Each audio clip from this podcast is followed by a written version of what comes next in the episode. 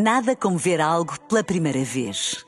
Porque às vezes, quando vemos e revemos, esquecemos-nos de como é bom descobrir o que é novo. Agora imagine que viu o mundo sempre como se fosse a primeira vez. Zais. Veja como se fosse a primeira vez.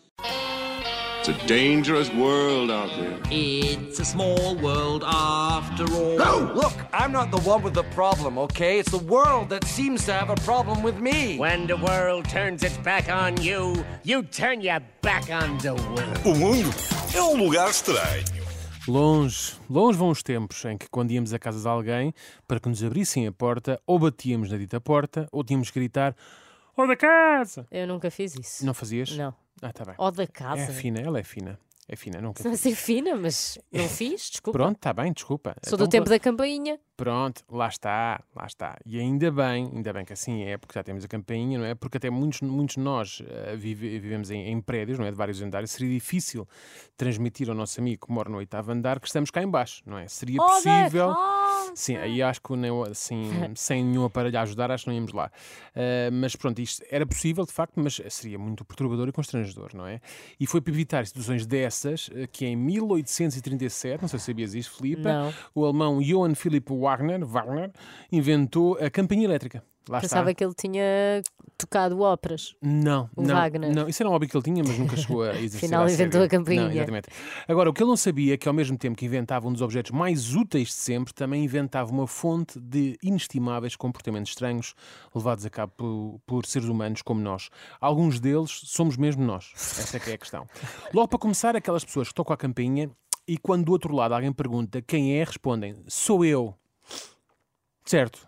A sério. Daniel, Espera. Ah, Acham que isto é a resposta que se dê a alguém? acho, Sou eu? porque a tua voz, o sou eu, tem a tua voz. No é aí que está o... Sim, sou eu. Não me reconheces pela minha voz? Eu- Sou eu. Quando as pessoas normalmente estás. Ah, sim, mas aquilo. Mas, mas estás a tentar entrar em minha casa ou estás a, a jogar um jogo?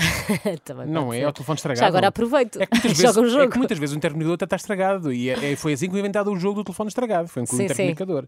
Ah, peraí, se- quer dizer, se és tu, que és tu, nós sabemos perfeitamente, não é? Não sabemos é quem é, quem é esse tu. É, Isto fica um bocado complicado de explicar. Quem é que é esse tu? Ah, Na verdade, pode ser tu, pode ser ele, pode ser nós, vós ou eles, pode ser qualquer um destes. Obrigada pela aula de português. Exatamente, que ainda assim a pergunta não ficou por responder.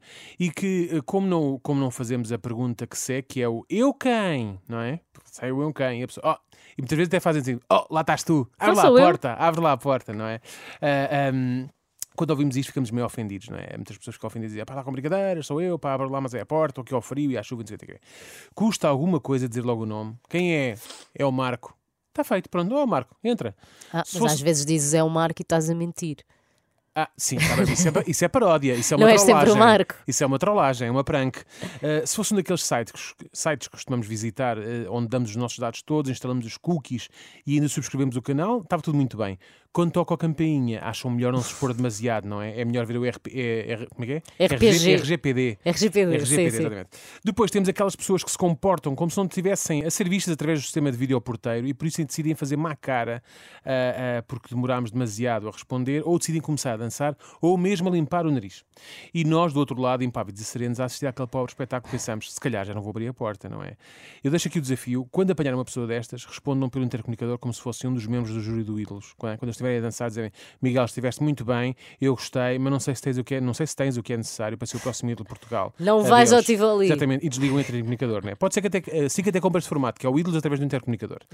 Depois temos os surdos e as campainhas, que são aquelas pessoas que quando alguém fala com elas através do intercomunicador nunca ouvem ou percebem nada do que nós dizemos e como tal encostam a, encostam a cara no vídeo ao porteiro.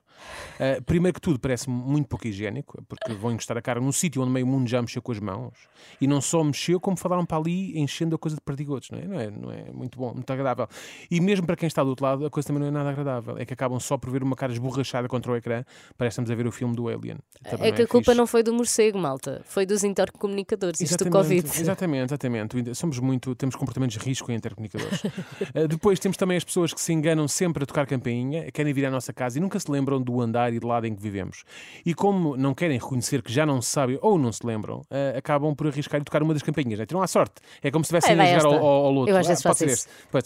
A questão é que essas pessoas nunca acertam. Não, mas eu Eh, digo sempre, eu venho ter com não sei quem. Sempre a Do- medo, não é? Sempre a Não medo. me lembro em que andar. Então, mas quando a tua teoria, então, mas quando a pessoa diz quem é, não reconhece logo pela voz que é tua amiga ou não? pois, está a giro, não é? Apanhei-te agora. a vingança serve-se fria. Não, mas a, outra pessoa é que tem que me conhecer a mim. Pois está bem.